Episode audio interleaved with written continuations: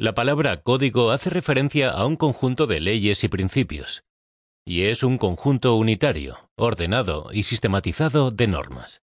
Es un término original del latín codex y significa libro de leyes o principios que gobiernan un tema. Este audiolibro te revelará los doce poderes para hacer realidad tus deseos, basados en leyes de los místicos de la antigüedad.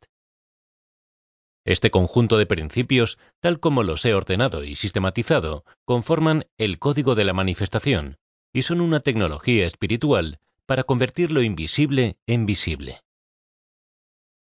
A pesar de que los conceptos en los que he basado los doce poderes te pueden parecer un lugar común, o ya crees conocerlos, voy a proporcionarte un nuevo significado para esos conceptos. Por favor, déjate sorprender. Lo que vas a escuchar a continuación no es nuevo, pero ha sido olvidado. En un futuro lejano será una obviedad. Esta es mi visión del futuro. En unos miles de años, los analfabetos serán aquellas personas incapaces de diseñar su vida a su elección. Las personas ilustradas espiritualmente, la mayoría, alinearán su intención con sus manifestaciones y solo aquellos que se hayan quedado rezagados, la minoría, en su desarrollo espiritual, sufrirán un destino no elegido. ¿Por qué doce poderes?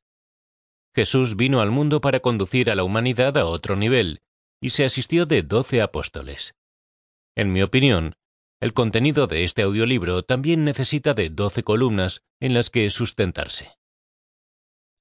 Los apóstoles eran discípulos, y mi definición de disciplina consiste en ser discípulo de una idea. Aquí tienes doce ideas en las que disciplinarte. Lo que sigue son las doce cualidades para la creación de nuevas realidades.